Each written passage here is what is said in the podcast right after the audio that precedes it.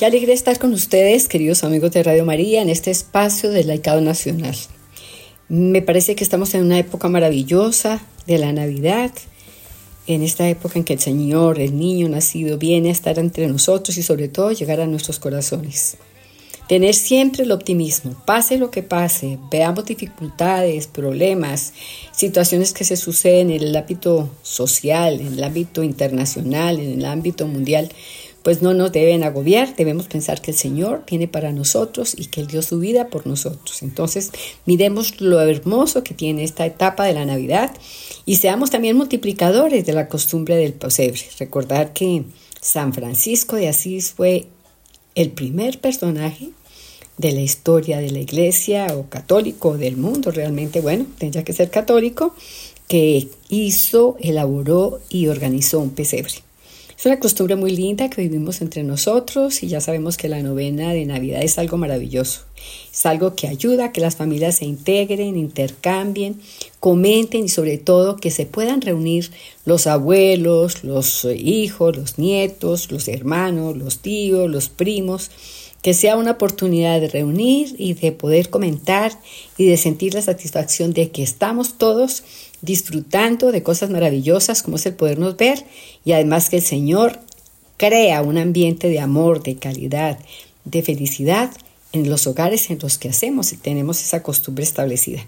Así es que una invitación especial para que hagamos ese apostolado de los pesebres y recordemos que es muy tradicional, sobre todo en nuestro país, en Colombia y en el Ecuador. Entonces, y otros países también de América Latina, ¿no? En España también les rezan la novena. Pero bueno, aquí en Colombia sobre todo está muy arraigada esta costumbre y nos debemos sentir muy felices de que esto se esté dando. Bueno, les quiero presentar para iniciar este programa un tema que me ha parecido sumamente interesante porque lo desarrolla el doctor psiquiatra español Enrique Rojas. Es un afamado psiquiatra que ha escrito numerosísimos libros y que tiene sobre todo una base no solo intelectual, eh, científica, sino también una profunda formación humana. Tiene un hogar maravilloso, tiene unos hijos que se destacan, sobre todo una hija, Marianne, que es también psiquiatra como él y que tiene una capacidad de, eh, de ser muy escuchada porque sus disertaciones, sus presentaciones tienen que siempre presentan cosas que tienen que ver mucho con la felicidad, con la tranquilidad, con la familia, con el hogar debemos tener muy claro que quien vive realmente una vida organizada, ordenada, con base en unas normas morales, éticos, sociales y sobre todo espirituales, pues encuentra más fácilmente la felicidad, el que está alejado de Dios.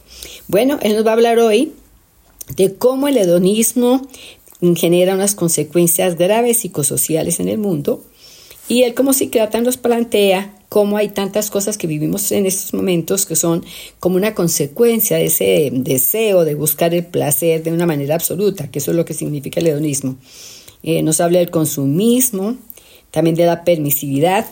Y una cosa que me ha parecido interesantísima es cómo la mujer y todos y los hombres, todos pensamos o se piensa, por fortuna, pues gracias a Dios, nosotros creo que los que estamos oyendo tenemos el, la calidad de poder ver qué es realmente el amor, cuál es el sentido verdadero del amor. Pero entonces él plantea como en esta sociedad se ha vuelto como, como que el sexo se confunde con el amor. Y nada peor que eso, no puede ser así. Y habla de otras cosas bastante preocupantes de esta sociedad que él dice que está muy perdida porque se ha, mm, eh, ha penetrado una serie de costumbres irregulares, cosas que se están viendo anormales y que pretende con esto mm, vivir ese hedonismo del cual se habla que es el logro completo de la felicidad. Bueno, queridos amigos, los invito a que escuchemos al doctor Enrique Rojas. Bueno, pues este, el hedonismo es aquella corriente psicológica que pone como fundamento de la vida el goce, el disfrute. Naturalmente, esto es bueno, pero claro, la, vida tiene, eh, la vida es eh, dulce y amarga, clara y oscura, mediterránea y continental. Esto es lo contrario. Eso sabemos los que ya tenemos cierta edad, lo que se sufre en la vida. Yo hice mi tesis doctoral hace ya muchos años sobre el suicidio. Yo estudié cuando tenía veintitantos años 213 intentos de suicidio no consumados. Entonces, qué sufrimiento, qué pasa por la cabeza de una persona para que pues se tome 50 pastillas o se quiera cortar las venas, ¿no? Entonces, pero por otra parte, esta corriente del hedonismo. Entonces el hedonismo hoy se ha colado de tal manera en la sociedad que claro, nadie aguanta nada. Nadie aguanta el sufrimiento, el dolor, las dificultades, los sinsabores. Piensen ustedes, lo he dicho, la epidemia de parejas rotas que asola el mundo. Cuando empecé a dar clase en Nueva York, recuerdo una anécdota, el último día que me iba, uno de los, no el jefe, pero uno de los que mandaban en la universidad me invitó a cenar, señor pues de unos cincuenta y tantos años, vino a cenar y venía con una chica de unos 30 años, y yo como estudié en un colegio bueno, bueno, pregunté, digo, ¿será su mujer, será su prima, será su sobrina? En el segundo plato, nos habíamos tomado yo un par de copas de vino, me dijo, this is my trophy wife. Esta es mi mujer trofeo, porque yo con 60 años tengo una de 30. Eso le llamamos en Madrid hacer patinaje artístico. Bien, el hedonismo tiene una serie de hijos. Vamos a ver los hijos del hedonismo. El primer hijo del hedonismo es el consumismo, que es tener, tener, acumular cosas. Entonces, decía los clásicos, lo, lo importante es ser, no tener, de la acumulación de cosas. Impresionante. Muchas veces mm, estamos en la sociedad de consumo, pues si compras dos, si compras tres te llevas dos y, entra uno en una rueda de compra de cosas que muchas veces son inútiles. Es impresionante, ¿no? Entonces, el consumismo, el consumismo que no es solamente de cosas materiales, sino también el consumo de sexo. Piensen ustedes eh, lo que está pasando ahora decirles una, una, frase que me gustaría que la apuntaran ustedes en sus papeles. Toda cosa demasiado radical que se diga es un ataque a la inteligencia, pero aún así voy a, voy a arriesgarme. Hoy, el hombre, fingiendo amor, lo que busca es sexo. Y la mujer, fingiendo sexo, lo que busca es amor. Y esto es bastante cierto. Entonces, ¿qué ocurre? Pues el consumo de, el consumo de sexo.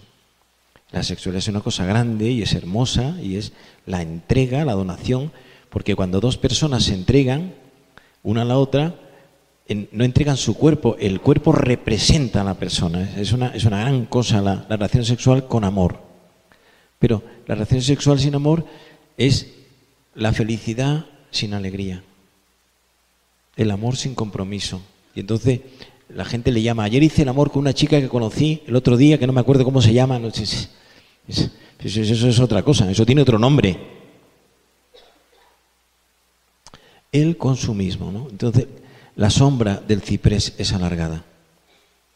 El consumismo se abre en abanico y, podemos hacer una, categorización, una clasificación de la, cantidad de cosas en que podemos caer en este sentido. Hedonismo, consumismo, permisividad, otro de los hijos, va sumando la permisividad que es que todo vale, que todo está permitido. Miren ustedes, la primera revolución que se produce en Europa buscando las libertades es la Revolución Británica, que se da en 1748. Y la segunda revolución es la Revolución Francesa, en 1789. hay un antecedente, hay un personaje inglés por el que yo tengo una gran pasión. Me hubiera gustado ser el, el chofer de él, entonces no había coches, o ser el, el niño de los recaos, el, que es Tomás Moro. Tomás Moro eh, fue el Lord Canciller de Inglaterra en la época de Enrique VIII. Era mm, amigo del rey. No se puede ser amigo de un rey. Eso lo sabemos en España tenemos monarquía, igual que en Inglaterra. En España el monarca es Felipe VI, que gobierna sin mandar. Y Tomás Moro eh, fue Lord Canciller. Enrique VIII le gustaban mucho las mujeres y ejercía. Pero entonces no había revista del corazón.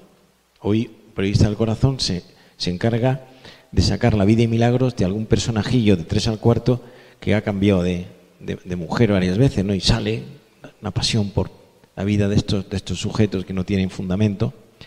Y Tomás Moro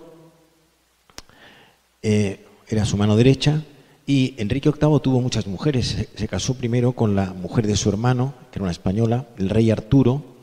Se casó con Catalina de Aragón, también la mujer, luego Ana Bolena, luego Catalina Carr, luego la Seymour, una detrás de otra. Dicen los que saben que las mandó matar, algunas de ellas. Él no las mató, pero se encargó un, un sicario de hacerlo. Y Tomás Moro quiso anular su matrimonio. Y entonces apoyó en un texto del Levítico y todo el mundo dijo que sí, no había democracia, porque Tomás muere en 1535. Y entonces se fue a la cárcel. Y estuvo el último año de su vida en la cárcel. Y Tomás Moro muere solo. Vamos a apagar los móviles. Solo. Arruinado. Eh, se casó dos veces, su segunda mujer no entendía lo que pasaba, era solo poner una firma, pero no lo hizo. Y un verdugo le cortó la cabeza con un hacha, porque la guillotina se inventa dos siglos después. Y Tomás Moro escribe en un libro que se lo recomiendo, es un texto estupendo, Cartas desde la cárcel. Dice Tomás Moro, yo soy quid nil adventes et oniam posidentes, un texto latino yo soy como los que nada tienen y todo lo poseen. Y dice él, muero amigo del rey y fiel a mi Dios. No ha tenido Inglaterra en cinco siglos un personaje de la categoría de Tomás Moro. La felicidad consiste en hacer algo que merezca la pena con la propia vida. Y Tomás Moro lo hizo. Le costó, le costó la vida. La felicidad, vuelvo a lo que he dicho antes, no depende de la realidad. ¿eh? Tomás Moro es un hombre grande, ¿no? Bueno, pues contra de, de la permisividad. La permisividad es que todo vale. Miren ustedes el espectáculo de las playas en el Mediterráneo francés, italiano y español es patético en verano. Una gran mayoría de mujeres casi desnudas, en topless o desnudas, paseando una señora de 70, una de 30, una de 18, un señor de, 80 años desnudo paseando por la playa. Y esto se contagia y, y, el sexo se ha convertido en un dios y en algo banal. A la vez, ¿no? A todas horas invitados a practicar el sexo, llamándole amor, y al mismo tiempo uno ve el espectáculo en las playas, ¿no? Es, patético, es, es demoledor, es una sociedad que se ha roto. Porque el pudor es una cosa importante. El pudor, pero con uno mismo, por supuesto con los demás. Entonces la permisividad lleva a esto. Y es una trayectoria que viene desde, eh, desde el mayo del 68 francés. El mayo del 68 hace el amor y no la guerra. Y entonces Freud, que es el padre, como he comentado antes, de ese movimiento, Mao Zedong, Carlos Marx, las feministas radicales, y, aparece esto, libérate, y la liberación ha caído en esto. Entonces, la secuencia es interesante porque es,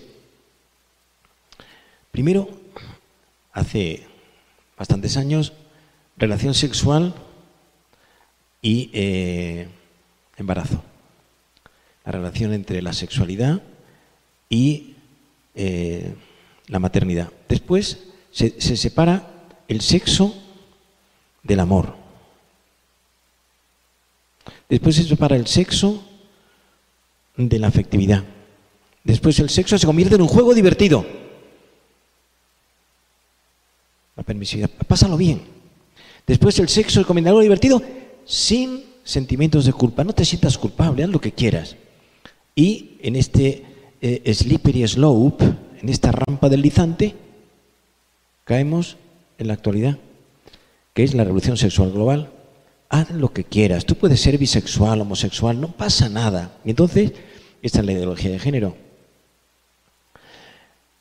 El ser humano es naturaleza, que es lo dado, y cultura, que es lo adquirido. Y dicen los, eh, los ideólogos de, este movimiento, que, que, es un movimiento tremendamente terrible, demoledor, tú eliges tu sexo tú niegas la naturaleza.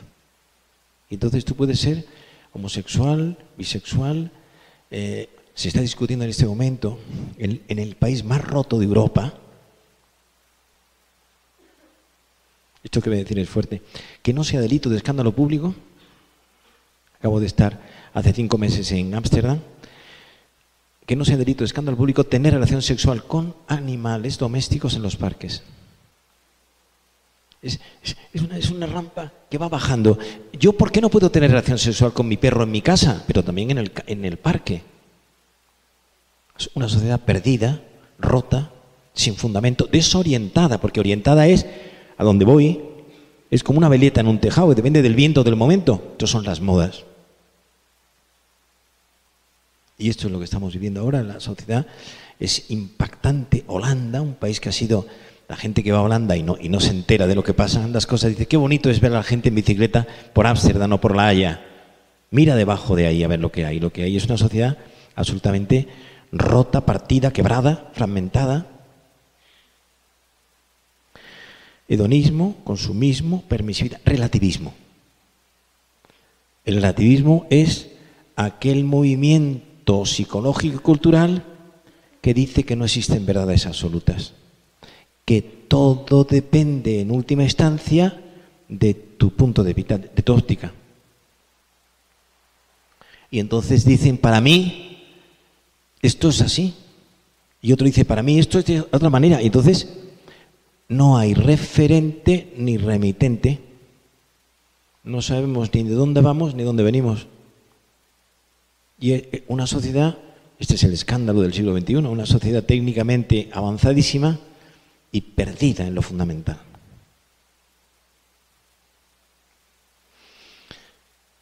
Entonces, claro, ¿qué ocurre? Pues los dos grandes efectos negativos son contra el matrimonio, la vida conyugal y contra la familia. Consecuencia de esto, pues en este momento, en el mundo occidental, las parejas de hecho que son gente que vive junta, que tienen hijos y que no se casan y que luego se separan y que además todo está preparado para la separación y que además cuando se separan se mete un mecanismo de defensa que es la desdramatización. No pasa nada. No pasa. Una sociedad tonta, chanta, pobre, ridícula y perdida. Dice, dice Don Quijote en el discurso de los cabreros, cada uno es hijo de sus obras. Y nosotros, pues vemos esto. Y por otra parte, ayudar a la gente. O sea, todos tenemos la obligación, aquí hay muchos formadores de, dice el libro de los proverbios, frater cuyo divatura frater quasi civitas firma. El hermano que ayuda a otro hermano es como una ciudad amurallada. Y hoy es legión la gente perdida en una ciudad como Nueva York es más fácil encontrar parejas rotas que enteras. Y viene lo que yo llamaba los amores mercuriales, que es como cuando se rompe una barrita de mercurio, de las que nos ponemos en la boca o en las axilas para tomar la temperatura, se rompe y una bola choca con otra y el divertimento, ay, ¿quién te iba a decir que aquella se va con el otro y aquella? Y convertimos el drama de las separaciones conyugales en un tema divertido, por pasar el rato. Claro, pues eh, vamos viendo los resultados finales de todo esto, ¿no? Y incluso están bajo sospecha pues matrimonios que llevan muchos años juntos. Yo llevo 35 años con mi mujer, tengo cinco hijos, la gente me pregunta, pero ¿cómo puede ser eso? Usted, usted está bien, doctor.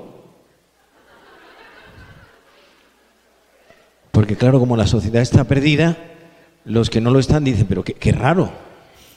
Algo que se ha convertido en un tema que preocupa bastante mm, para la sociedad en general y sobre todo a quienes de alguna manera se inquietan y se preocupan sobre el tema de formar a los niños, que son la riqueza y son el potencial más grande de un país, porque son los que van a, en el, en el futuro, a ser ya adultos, pues van a tener que asumir toda la responsabilidad de una sociedad en la que se espera que tengan valores, calidad humana, principios, eh, preparación, una capacidad intelectual eh, psicológica, mm, que sean personas que puedan asumir la responsabilidad tan grande de dirigir las ciudades, los países y sobre todo también formar a los ciudadanos que van a sucederlos a ellos para precisamente seguir llevando ese ciclo de la superación y del mejoramiento en las sociedades, que es lo que debemos todos perseguir.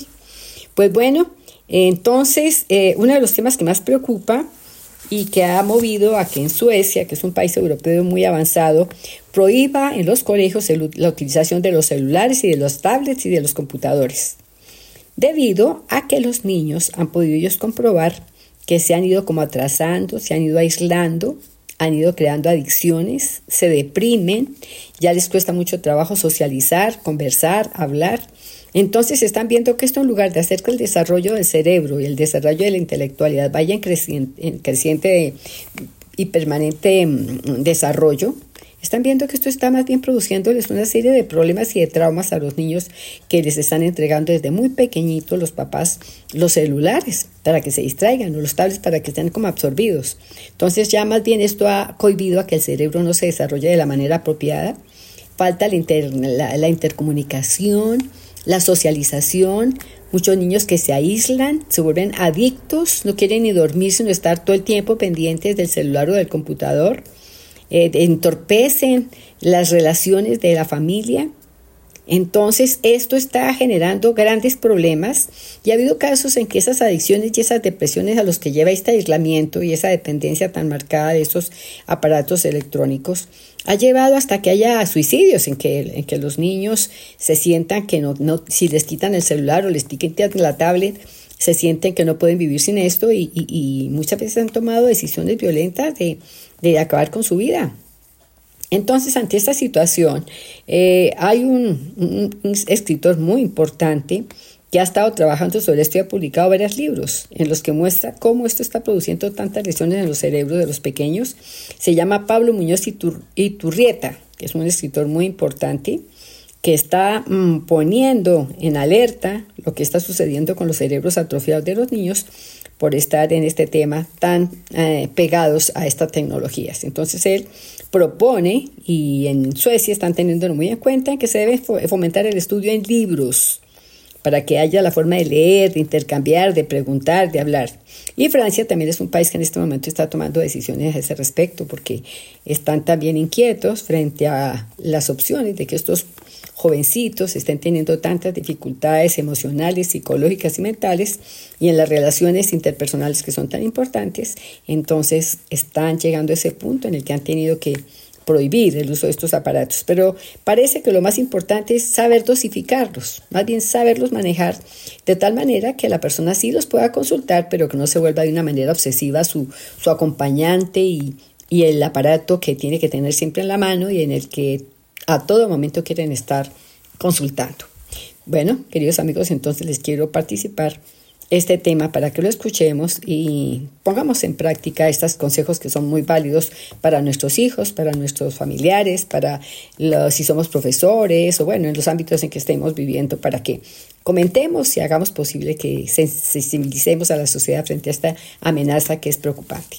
Se cambiaron las tablets por los libros en todas las escuelas de Suecia. Recientemente el gobierno de Suecia ha tomado la decisión de prohibir el uso de las pantallas en todas las escuelas del país, debido a los efectos negativos que han observado en los estudiantes. Estos efectos incluyen una menor capacidad de retención, problemas de memoria, dificultades de atención y una disminución en la comprensión lectora, además de una baja creatividad en los estudiantes. Esto ha generado mucha preocupación en la sociedad, ya que parece que las pantallas están creando una generación de personas con habilidades funcionales limitadas en el ámbito educativo. El autor Pablo Muñoz Iturrieta está próximo a lanzar un libro titulado Apaga el celular y enciende tu cerebro manipulación, control y destrucción del ser humano, en el cual aborda el daño causado por el uso de celulares y iPads en niños y adolescentes. El libro presenta datos contundentes sobre el impacto negativo de las pantallas en el desarrollo cerebral de los jóvenes, así como en su salud mental y el comportamiento. El gobierno sueco ha experimentado con la digitalización masiva de las escuelas, siguiendo las recomendaciones del Consejo Europeo en el 2008 Sin embargo, han reconocido que esta estrategia ha sido un fracaso total y han decidido reemplazarla con un proyecto que fomente el estudio a partir de libros impresos. Para ello, destinarán importantes fondos en los próximos años para subvencionar la implementación de libros de los textos en las aulas. El argumento principal es que los estudios sobre el cerebro de los niños indican que no se benefician en nada sobre la enseñanza basada en pantallas. Pablo Muñoz Iturrieta también destaca en su libro que el uso excesivo de las pantallas puede generar graves problemas psicológicos, como la adicción al celular, trastornos de autoestima, problemas alimenticios, depresión e inclusive hasta atentar contra su propia vida. El autor hace hincapié en que las escuelas deberían de promover el desarrollo humano en los estudiantes, y esto no se logra mediante el uso indiscriminado de la tecnología propone que los centros educativos limiten la interacción con la tecnología con el contexto escolar y alienten el uso de los libros impresos, ya que considera que una menor exposición a las pantallas puede favorecer el desarrollo cognitivo y habilidades críticas de los niños. Diversos países como Francia también han optado por prohibir el uso de celulares en las escuelas, debido al estudio que sugieren que esto mejora los resultados académicos. Pablo Muñoz Iturrieta hace un llamado a los padres a ser conscientes de los peligros del uso indiscriminado de iPads y celulares en los niños y promover una mayor conexión con el mundo real y un adecuado desarrollo cognitivo, buscando que los estudiantes usaran la tecnología para expresar su creatividad. No obstante, se encontraron con muchos problemas, como la dificultad de los niños para aprender a escribir a mano y a leer los manuscritos hechos por los maestros. Por tanto, retrasar el desplazamiento de los textos físicos parece una opción válida. Según expertos como Enrique Prats de la Universidad de Barcelona, la lectura en el papel tranquila y prolongada es lo que más ayuda en el proceso educativo y si se acompaña de voz es mucho mejor. Es importante encontrar un equilibrio en el uso de la tecnología en el aula y evitar posiciones extremas. Si se cae en el dogmatismo de que la tecnología solo distrae y debe estar fuera del aula, los niños nativos digitales podrían no estar bien preparados para vivir en nuestra sociedad actual. Por otro lado, si se niega completamente la tecnología sin tener en cuenta el proceso de maduración de los niños y sus capacidades cerebrales, también estaríamos desfavoreciendo en su preparación para la vida. La clave está en reflexionar constantemente sobre nuestra relación con la tecnología y encontrar el equilibrio adecuado que potencie el aprendizaje y el desarrollo de los estudiantes. La tecnología y los métodos tradicionales de educación deberían ir de la mano, ya que los inventos más grandes de la historia se escribieron en un papel. Soy Luis Larrea. He querido traerles una homilía del padre Santiago Martín que fue en días anteriores, pero que bien vale la pena que lo escuchemos y lo eh, meditemos porque realmente tiene que ver con San Juan Bautista. Y en él, el padre Santiago Martín, un sacerdote español a quien admiro muchísimo, creo que ustedes también, pues habla de esta sociedad tan descompuesta. Y habla de cómo el Señor le hizo reconocimientos especiales a San Juan Bautista porque era la voz que clama en el desierto. Era realmente un hombre que vivió una vida muy especial y recordemos que cuando la Santa Isabel, la prima de la Virgen Santísima, estaba embarazada, eh, pues se quedó embarazada antes. El, San Juan Bautista es mayor que el Señor como unos seis meses o algo así. Entonces la Virgen Santísima cuando fue a saludar a su prima, la sola voz de la Virgen hizo que el bebé saltara en las entrañas de, la, de Santa Isabel. Así es que una, una relación muy estrecha, muy próxima, eran de la familia.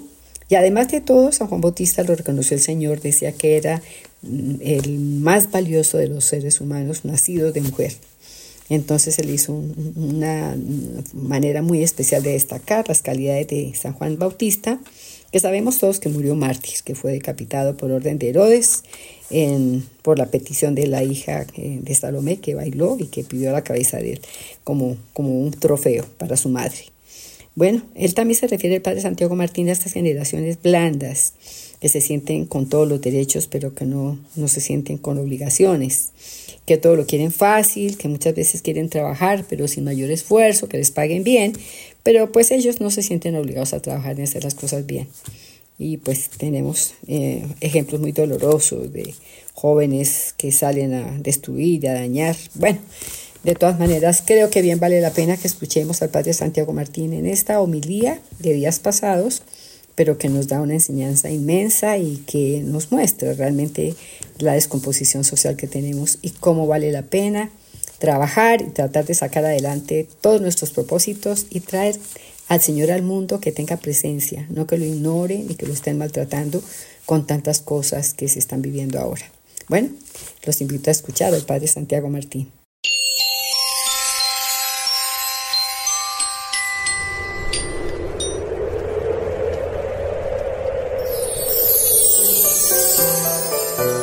Dijo Jesús al gentío, en verdad os digo, que no ha nacido de mujer uno más grande que Juan el Bautista, aunque el más pequeño en el reino de los cielos es más grande que él. Desde los días de Juan el Bautista hasta ahora, el reino de los cielos sufre violencia y los violentos lo arrebatan. Los profetas y la ley han profetizado hasta que vino Juan. Él es Elías, el que tenía que venir con tal que queráis admitirlo, y que tenga oídos, que oiga. Palabra del Señor.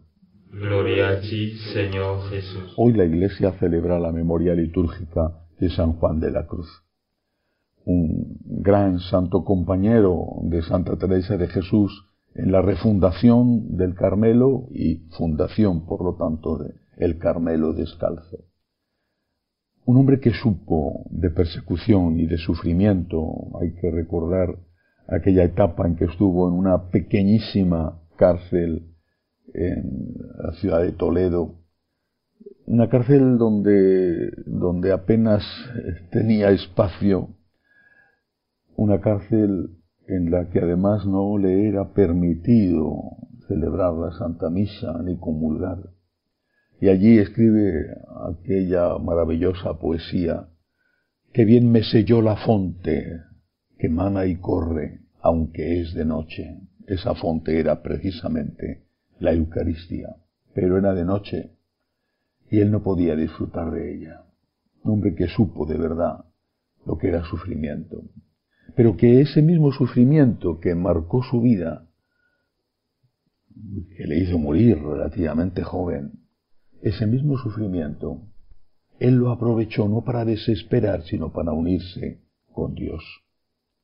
Nos deja su camino de perfección, eh, a imitación del de Santa Teresa, donde habla de la nada para llegar al todo, de la subida al Monte Carmelo, como llama él, a la subida a la perfección para encontrarse con Dios donde esa subida significa un despojarse de todo. Santa Teresa lo dirá de otra manera en su libro del Camino de la Perfección y de las Moradas. Una subida que implica renuncia, que implica sacrificio, que, que implica ir dejando todo aquello a lo que uno está apegado, esa triple nada para llegar al único que es todo, que es Dios. Repito, Santa Teresa lo dirá de otra manera, nada te turbe, nada te espante, nada, nada, nada te impida estar con Dios. Y de esto es lo que habla el Evangelio de hoy. Porque está el Señor elogiando a Juan el Bautista y lo hace eh, de una manera extraordinaria. Eh, no ha nacido de mujer uno más grande que Juan el Bautista hasta ese momento. Hay que recordar que Juan nació unos meses antes que el propio Jesús. Juan era el hombre que predicaba en el desierto y que iba vestido con piel de camello, el que se alimentaba de saltamontes y de miel silvestre, era la escena viviente de la austeridad, de la pobreza radical, de la penitencia. Por eso Jesús dice a continuación, el reino de los cielos es de los esforzados. Esta traducción, bueno, es seguramente correcta, pero yo he leído otras traducciones que me parecen más acertadas. El reino de los cielos sufre violencia y los violentos lo arrebatan. El reino de los cielos es de los esforzados. De los violentos tiene una acepción agresiva. Es de los esforzados, de los que se sacrifican. Es la enseñanza de San Juan de la Cruz. Para llegar al todo tienes que pasar por la nada. Tienes que renunciar. Y ahí es donde viene el problema. Hace unos días tuve la bendición de poder estar en el monasterio, en el, convento de la Verna, donde San Francisco recibió las llagas. Está en lo alto de una montaña para llegar allí.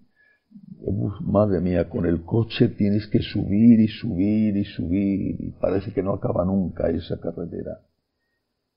Y San Francisco eso lo hacía a pie. Lo hacía a pie, desde luego, sin subir en el borrico que le acompañaba a veces, porque aún no había recibido las llagas. A partir de ese momento ya casi no podía andar y tenía que ir en ese borrico, pero subía a pie. Tenían aquellos hombres aquellas mujeres una gran capacidad no solamente de andar, sino de resistir el frío, de, de comer cosas que no tenían mucho sabor. De hecho, eh, San Francisco le ponía incluso ceniza a su pobre y humilde comida.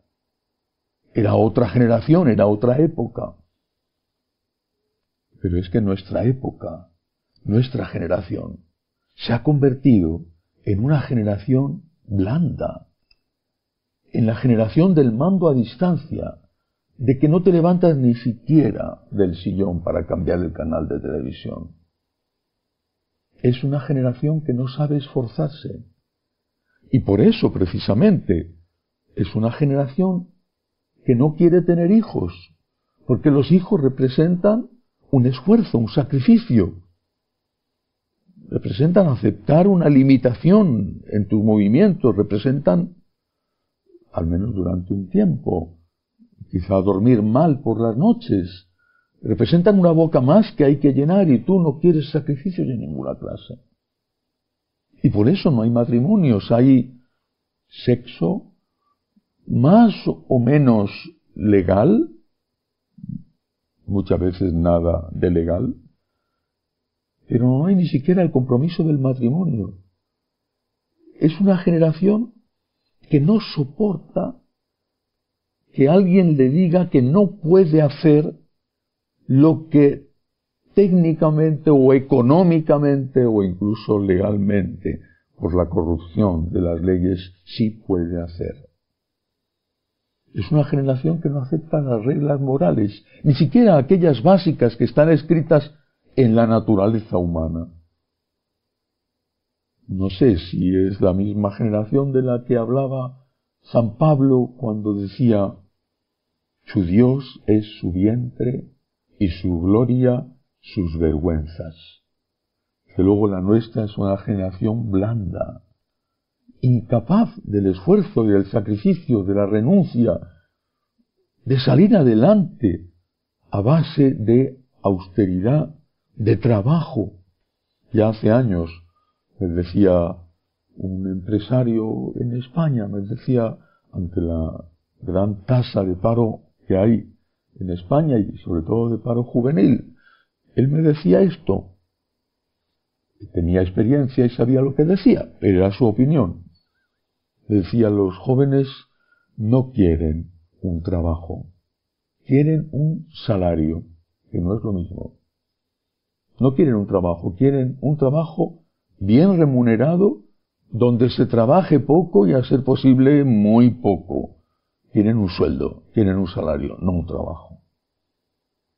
Es una generación que no entiende que hay límites, que no entiende que hay que pagar un precio por las cosas, que quiere que se lo den todos sin que les cueste nada. El resultado es evidente. Un mundo que se autodestruye, un mundo sin horizonte, sin esperanza, un mundo sin niños, un mundo con aborto como derecho, un aborto que llega incluso hasta el momento del nacimiento, un mundo con eutanasia, tenemos que hacer un esfuerzo para llegar al reino de los cielos. Tenemos que hacer un esfuerzo por la santidad. Y ese esfuerzo solo se puede hacer como hace un deportista de élite, preparándose poco a poco para en el momento de la prueba rendir todo lo que se le exige. También San Pablo lo dice cuando hablaba de aquellas competiciones de la Grecia antigua. Muchos corren la carrera y solo uno se lleva la corona. Corramos nosotros por ganar la corona de oro que no se marchita. El reino de los cielos es de los esforzados. Hay que entrenarse en eso. Quizá no se pueda correr la carrera de un día para otro y ganar. Hay que entrenarse. Hay que entrenarse en la austeridad. Hay que entrenarse en el sacrificio, sobre todo en el sacrificio que lleva consigo la ayuda a los demás. Hay que entrenarse en la limosna. Hay que entrenarse en el cumplimiento del deber, aunque cueste.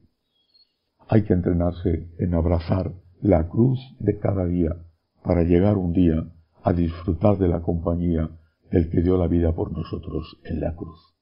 Que así sea.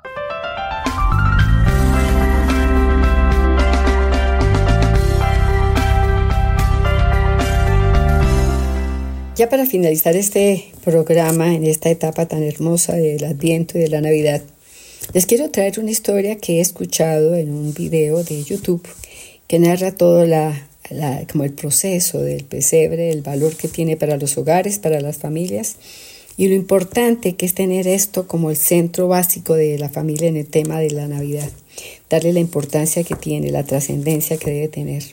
Y cosas muy lindas que son anecdóticas de lo que ha sido la vida del pesebre, la trayectoria, la historia.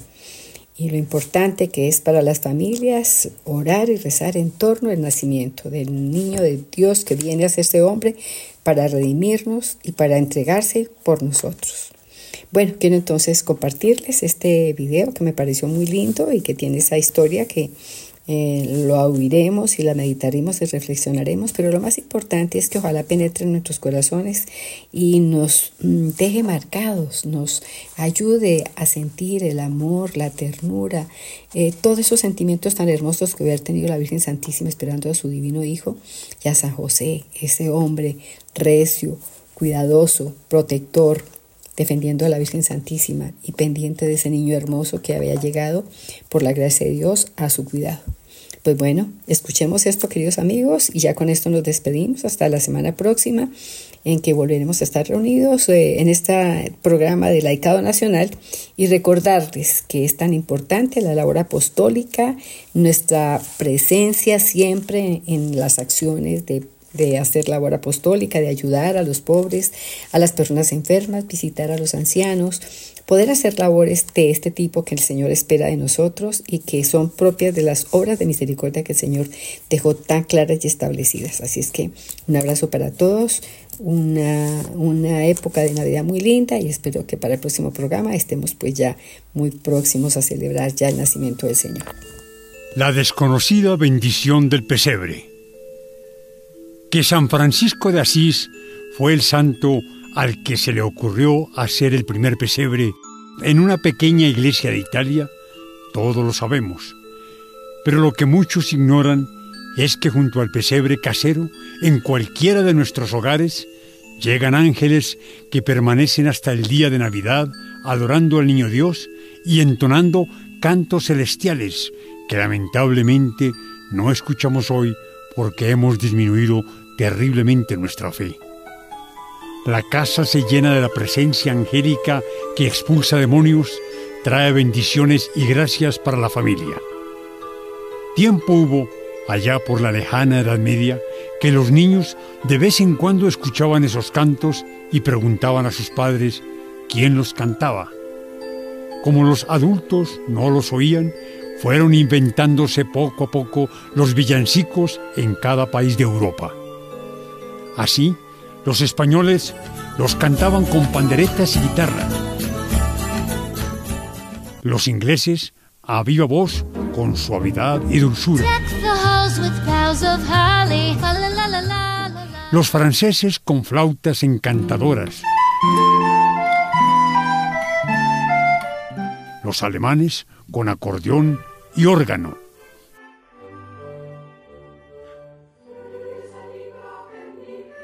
Todos los pueblos fueron ideando esos arrullos para el niño Dios de acuerdo a la mentalidad y al modo de ser de ellos.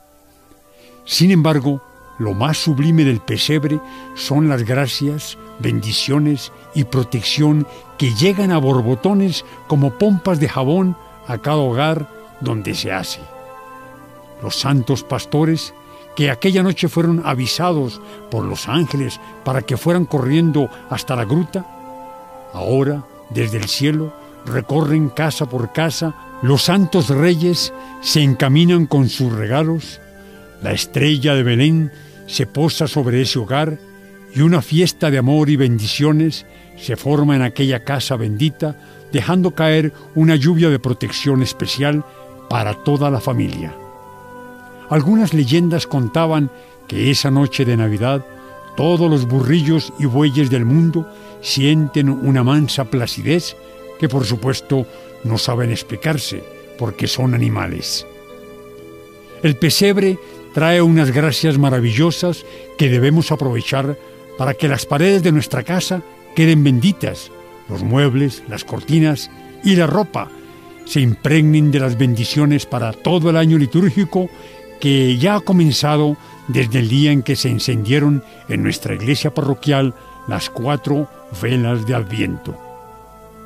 Recemos con fe la novena de Navidad junto al pesebre pidiendo al niño Dios que traiga para toda la familia las bendiciones particulares de ese tiempo, que son muy diferentes a las que Él da en otras épocas del año. Estas son las bendiciones exclusivas y únicas de esta temporada para mantener el hogar unido, en armonía y protegido contra todo tipo de peligros, odios, catástrofes o incluso terrorismo. Salve María, feliz y bendecida Navidad para tu hogar.